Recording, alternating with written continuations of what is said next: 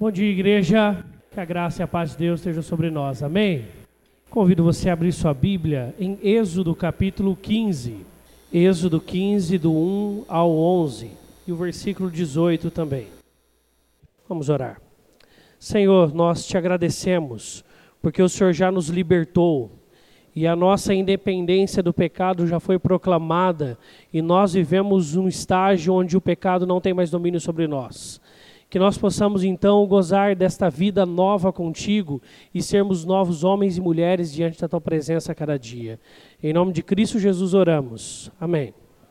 Esse texto narra Moisés e a toda a população de Israel entoando um hino de gratidão e louvor a Deus.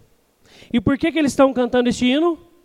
Pelo livramento que Deus havia dado ao povo de Israel em relação ao povo do Egito. Israel ficou 400 anos sob servidão. Serviu ali 400 anos. Até que um certo dia, Deus manda o seu servo Moisés. Ele implica uma batalha entre Deus e Faraó. E às vezes a gente fica tentando a entender por que, que Deus entra em guerra com Faraó. Porque no conceito daquela época, em especial do Egito antigo, o faraó era o próprio Deus. faraó ele se colocava não como um ser humano, mas como uma divindade.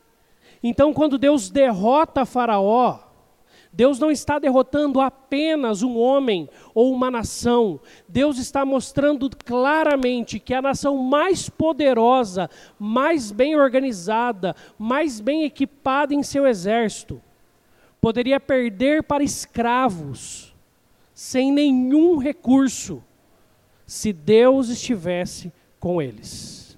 E assim o faz. Israel não teria forças militares, bélicas, de forma alguma, para fugir do cerco feito pelo exército de Israel, pelo exército de Egito. Deus então faz, usa o artifício da natureza que ele mesmo criou, e a natureza se transforma no exército de Deus naquele dia. O Israel passa pe pelo, pelo mar a pé enxuto, chega do outro lado. E quando o povo do Egito vem atrás, o exército egípcio vem atrás, a Bíblia nos diz que Deus inunda novamente o Mar Vermelho. E ali há completa destruição do exército de Faraó e do próprio Faraó. E ali, nesse dia, é proclamada a independência do povo de Israel. Nessa última quinta-feira, nós comemoramos o quê? A independência do Brasil. Mas é interessante nós pensarmos e fazermos uma reflexão sobre esta independência de Israel com a independência do Brasil. Por que, que é importante? Porque, em primeiro lugar, Deus não queria apenas dar uma independência geopolítica para Israel. Não era essa a ideia de Deus.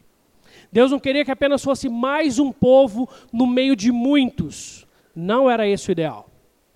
Quando nós voltamos para o chamamento de Abraão, no capítulo 12 de Gênesis, nós vemos que Deus fala para Abraão que ele faria de Abraão uma grande nação. E em Abraão e nesta nação abençoaria a todos os povos da terra.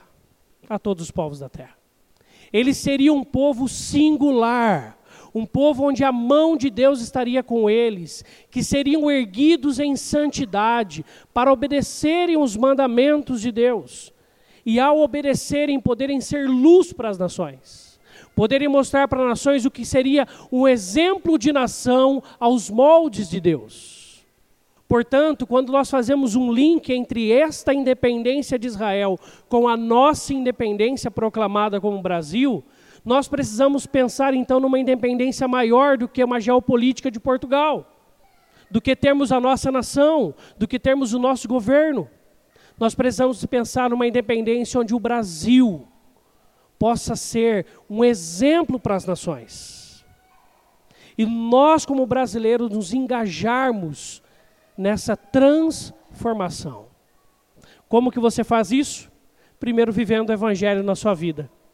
Primeiro, fazendo com que a libertação que Jesus fez na cruz, que é muito maior do que esta de Israel, e libertou você do seu pecado, possa na prática da sua vida, onde Deus tinha te colocado, aplicar pequenas mudanças, pequenas variações de atitude, e as pessoas que estão ao seu redor serem impactadas, porque o Espírito Santo está em você. Porque Deus já te libertou do pecado. Elas ainda não, mas você já é liberto do pecado. Você não, é, não precisa mais ser escravo dele. Mas também orando e intercedendo pela nossa nação. Porque oração já é uma ação. Já é uma ação. E uma ação de muito poder, segundo a própria palavra de Deus. De muito poder. Então nós devemos agir, sim, mas também agir ao orar. Orar já é uma grande ação e sairmos daqui para vivermos uma vida de independência do pecado, que possa trazer luz para as nações, luz para as nossas famílias, luz para os nossos ambientes de trabalho, luz para as nossas ruas, luz para onde Deus nos colocar. E que assim, aos poucos, passo a passo, pessoa a pessoa, um a um, nós possamos ver de fato uma verdadeira independência do Brasil, não apenas da do domínio de Portugal, mas uma independência da sua corrupção, uma independência do seu pecado, do seu jeitinho brasileiro e de tantas mazelas que sujam e mancham um país tão lindo quanto Deus nos deu. Um país tão belo em sua natureza, um país tão alegre em suas pessoas e cultura. Brasil é maravilhoso. Sabe por que o mundo gosta de vir aqui? Porque aqui eles, são, eles dão risada. Não para fazer humor ou chacota de nós, de forma alguma. Mas porque nós somos receptivos, nós somos amáveis. Brasileiro é alegre.